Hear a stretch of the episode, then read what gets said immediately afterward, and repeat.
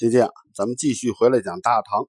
上一回呢，咱们说到史思明那边发生了严重的内讧，他跟安禄山落了一样的下场，也被他的儿子史朝义给杀了。然后呢，史朝义又开始打击异己，这场内乱就一直持续了几个月。按说呀，这是大唐最好进攻叛军的机会了，是吧？史朝义那边正忙着内斗呢，哪有心思对外呀？那大唐的军队应该很容易就把叛军就攻灭了。可是几个月了，大唐那边竟然一点动静都没有，这是为什么呀？哎，原来史思明集团这边搞内讧呢，哎，大唐那边也忙着内内乱呢。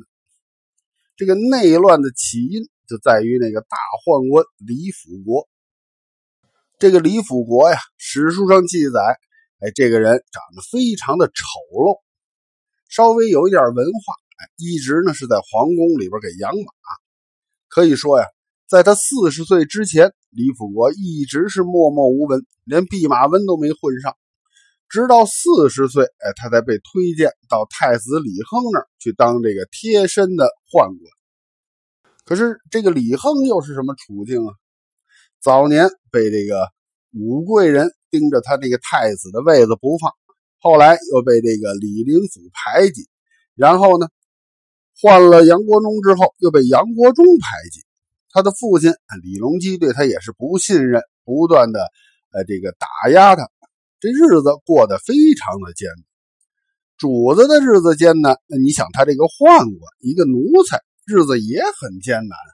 在皇宫里边，肯定也是被那些大宦官们哎欺负、呃侮辱啊，所以这个李辅国呢，肯定就受到了这样不公正的待遇。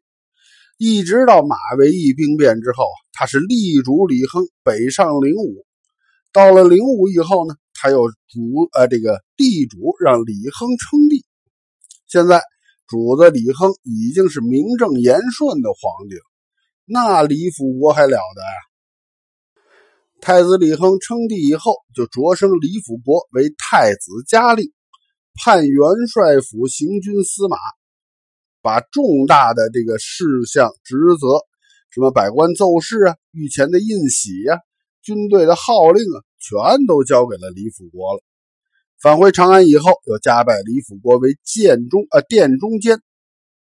到至德二年，加封他为开府仪同三司，晋封。成国公，这李辅国呢，不但掌管了禁军，而且还独揽了百官的监察权。他设置了叫察事，哎，几十个人做察事，监视百官的行动。如果这个百官有什么把柄，被这些察事给盯上了的话，那是轻则丢官，重则送命啊。所以李辅国又掌握了司法权。在朝廷里边，大臣们都尊称他为五郎。咱们前面说过呀，地位低的人管地位高的人才叫郎。哎，皇帝李隆基就被叫做李三郎嘛。现在呢，大臣们都管他叫五郎，连当时的宰相李逵，哎，见到他都得行弟子礼，称他做五父。这李辅国当时可以说是权势一时无两啊。咱们前面也讲过，哎，为什么皇帝会信任这些宦官？从客观上说呀，当时皇帝从李隆基开始到李亨这儿，都是哎，朝廷上的文官已经慢慢的不被信任了。安禄山造反以后呢，对武将的信任也荡然无存，那还有谁呀？就是身边这些宦官了。这是客观上，从主观上呢，皇帝是认为这些宦官，哎，太监嘛。无后啊，你既没有老婆也没孩子，那你还能干嘛呀？只能依附于皇帝嘛，所以好控制。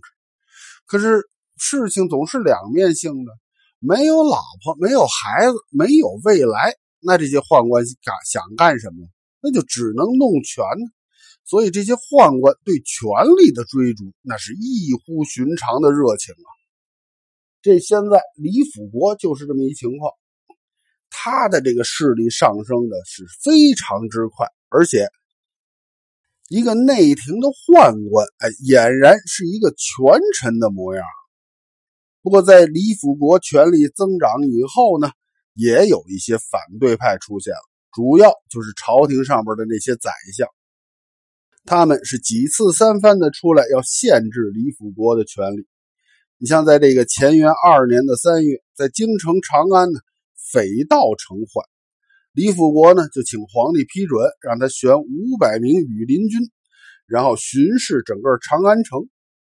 李辅国当时的这个想法可能也没什么太多的非分之想，但是由于他平时太过专权了，所以宰相们对于增加他的权力，呃，都是异常的敏感，然后就开始站出来上书反对。当时的宰相李逵就上书李亨说：“朝廷啊，在京城里分治南衙北衙，为的就是要把文臣武将区分开，互相监督检查。”现在李辅国却要以羽林军代替南衙守卫，哎，这样如果将来羽林军一旦出现变故，你怎么能够制约他呀？李逵的上书是引起了李亨的重视，哎，经过再三的考虑之后，他拒绝了李辅国的请求。李辅国本来以为皇帝是肯定会答应自己的请求的呀，现在被拒绝了，他心里是凉了半截儿。但是他在考虑啊。哎，肯定是我什么地儿做的还不够。哎，这个呢，让皇帝并没有绝对的信任我。这个主要李辅国还是从自身在找原因。但是一个月以后的另一件事却让他改变了想法了。那是在乾元二年的四月，呃，宰相李宪，哎，他鉴于李辅国是内廷的侍从，居然跑到外朝来干预行政司法，哎。这个他不能忍受，于是他就，他也上书这个李亨啊，细说李辅国专权乱政。他希望呢，李亨能够制约李辅国，限制他的权利，否则是极其危险。对于李宪的上书呢，李亨是深以为然，于是他就对李辅国的这个官职进行了很大的调整，罢免了他设立的那个察事的岗，呃，那个职位。就是把那些特务们全都给罢免了，这样就对李辅国对司法的干预进行了制约，哎，让他不能够再把手伸到了朝堂的司法上。李辅国受到了制约，这样李辅国就被迫退出了外朝，哎，让出了对司法干预的这个权利。这就让李辅国对这些外朝的宰相们是恨之入骨啊。恨得牙直痒痒，可同时呢，他也找到了一个原因：哎，自己为什么会权力逐渐丧失？一方面是宰相的进攻啊，另外一方面呢，就是皇帝对他还不是充分的信任。所以李辅国决定：哎，我这个时候要收敛起自己的锋芒。只要侍奉好了皇帝，就不愁找不着机会。由于李辅国的收敛和加倍的小心伺候，哎，逐渐让李亨就放松了警惕了。在上元二年，也就是七百六十一年的八月，李亨又加封李辅国为兵部尚书。加封一个宦官做兵部尚书，哎，这个有可能啊，是因为李亨感觉到各镇的节度使们，哎，有点难以驾驭，哎，这些带兵在外的兵大爷呀，有点不听皇上的。所以兵部呢，必须要由完全的自己的人来掌控。想来想去呢，哎，还是这个对自己有拥立之功的宦官，哎，更受到自己的信任，哎，更能放心吧。所以就让他当了兵部尚书。可这个任命又重新点燃了李辅国的权力欲望。他觉得这是一个好机会啊。先前栽在这些宰相面前的这个事儿，哎，现在我得报复回来。于是李辅国又向皇帝李亨提出要求，希望能够进入到宰相班子，哎，去当宰相。这个事儿就很搞笑了。如果一个帝国，哎，宰相是个太监，这个事儿说出来得有多丢人？皇帝呢，是直接就拒绝了李辅国的无理要求。哎这个事儿，凭借清的功劳，哎，什么官不可以做呀？但是爱卿在朝廷的威望还不高吧？你怎么能当宰相呢？是吧？话也就说到这儿。但是李辅国还不死心呢，他又找到尚书左仆射裴冕，哎，让他呢带头引领群臣上表推荐自己。皇帝听说这个事儿之后啊，觉得这事儿有点过分了，于是皇帝就让宰相萧华哎出面去阻止群臣。这件事儿呢，最后不了了之了。但是李辅国知道这件事之后，终于明白了，所有的这一切都是李亨在操纵。这回他是彻底的愤怒了。哎，奴家在危急之时，哎，果断的拥立他。难道现在你就这样对我吗？李辅国的内心是严重失衡了，他必须要报复，而且。这个李辅国呀，本身就是一个睚眦必报的人，这一点从他的报对待这个太上皇李隆基还有高力士的态度上，就能完全的看明白了。李亨在把李隆基接回长安以后啊，尽管表面上做的那是父慈子孝啊，李隆基呢也是全然的表现出一副对皇位不再觊觎的这个想法了，但是两个人。之间毕竟是有这种不信任，互相还是要提防。李亨是是是提防他老爹要抢位子，李隆基呢也是提防着儿子，哎，要害自己啊。所以两个人互相之间是不信任。李辅国更看明白了俩人之间的这个关系，那就有他闪转腾挪的余地了。李辅国为什么要这么做啊？你想啊，当年李隆基是不断的打压太子李亨啊。那连同他身边的人一样是受着委屈的，而且高力士啊这些大宦官，那在宫廷里边那是眼高于顶的人啊，对李辅国肯定是瞧不上、看不起啊。现在李辅国当事了，那得把这些全部都得挣回来。于是他就跑到李亨那儿去打小报告去了。他说：“现在啊，太上皇李隆基是住在兴庆宫的。”这兴庆宫是什么地方？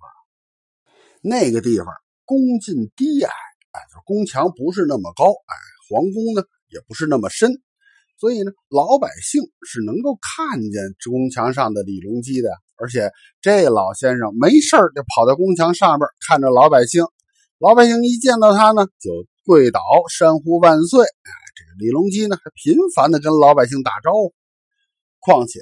他每天在兴庆宫都是人来人往啊，什么陈玄礼、高力士，每天都跑到他那儿去说这说那的。谁知道他们是不是在联络外臣呢？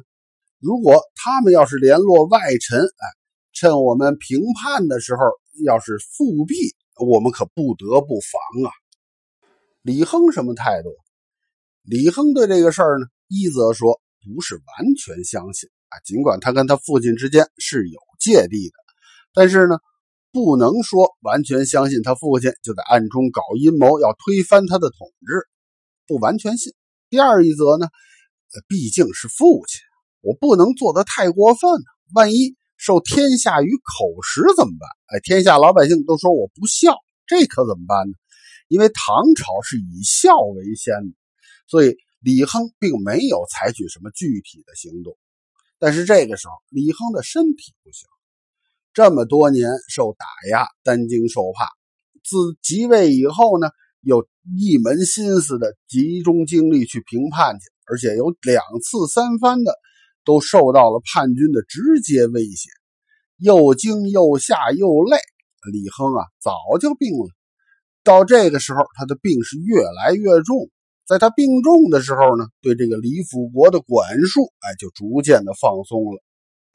在上元元年，也就是七百六十年的七月，李亨的病情突然间就加重。李辅国一看，哎，这是个好机会，皇上已经病卧在床了。于是他就假传口谕，哎，说皇上要迁太上皇到西苑去游览，然后呢，自己带着。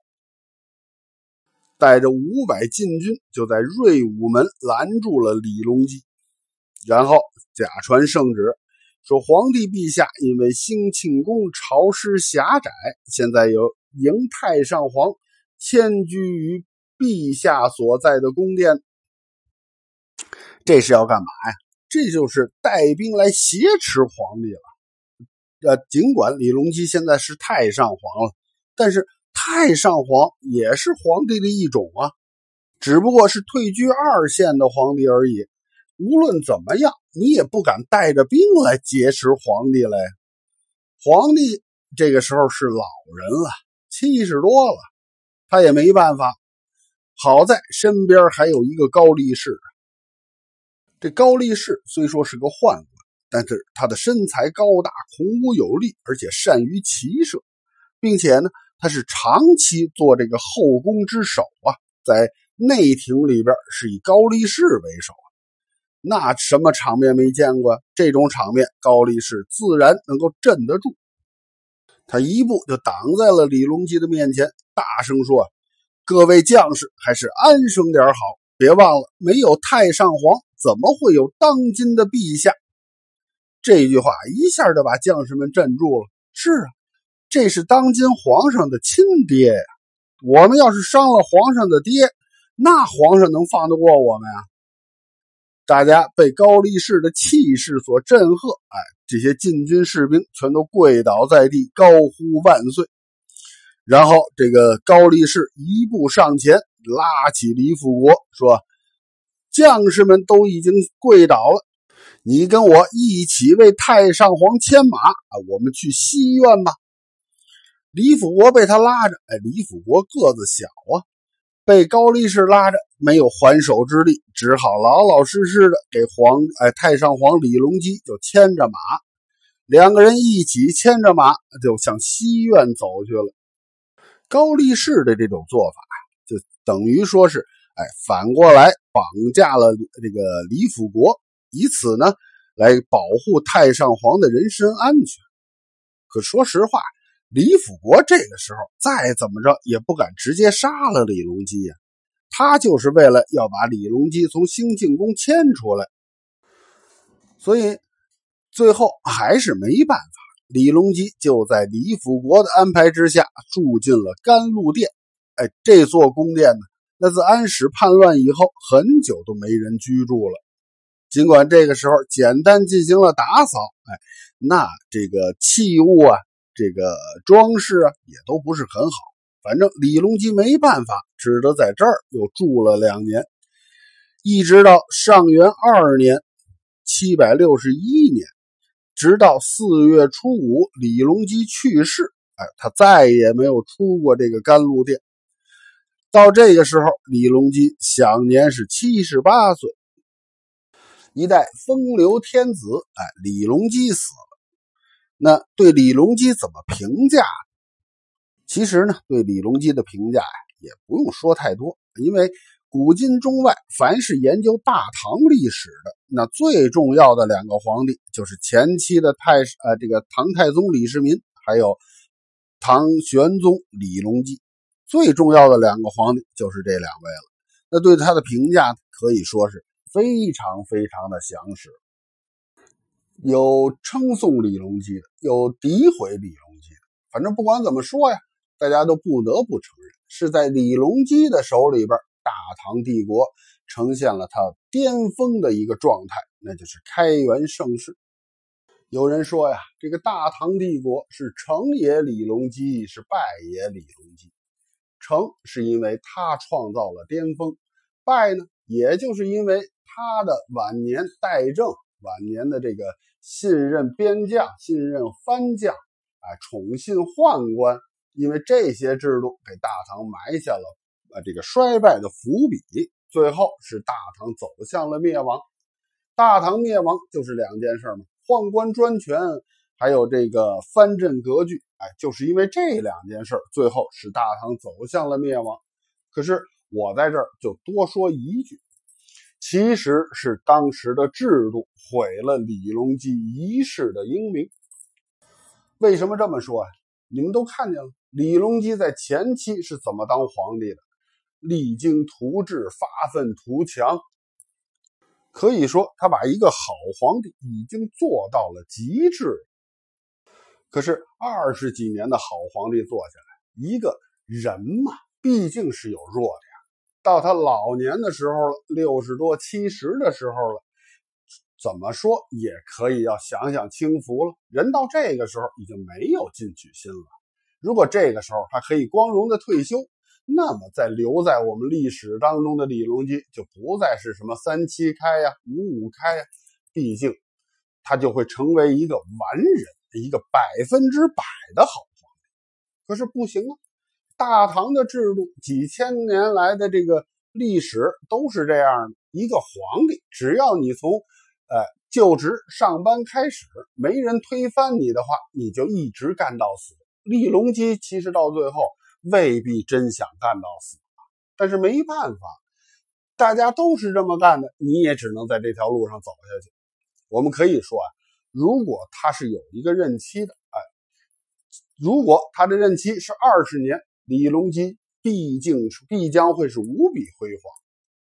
但是不行。哎制度不允许，老百姓也不答应，甚至说呀，很多朝代都有这样的。哎，一个明君圣主出现，那他就任期终身制，有什么不好呢？毕竟比一个坏皇帝上来要好啊，比一个昏君、一个暴君上台要好啊。可是大家就没想过啊，一个明君、一个圣主，他不会一生一世都是明君圣主啊。很多例子都表明了。前期他就是一个明君，到后期就变成了一个暴君，一个昏君，所以才会有很多的三七开出现吗？这还是制度的问题。好了，制度的问题我们就不讨论那么多了。呃，下一回咱们继续回来讲历史。哎，今天呢，咱们就先讲到这儿。晚安，我的宝贝儿，爱你。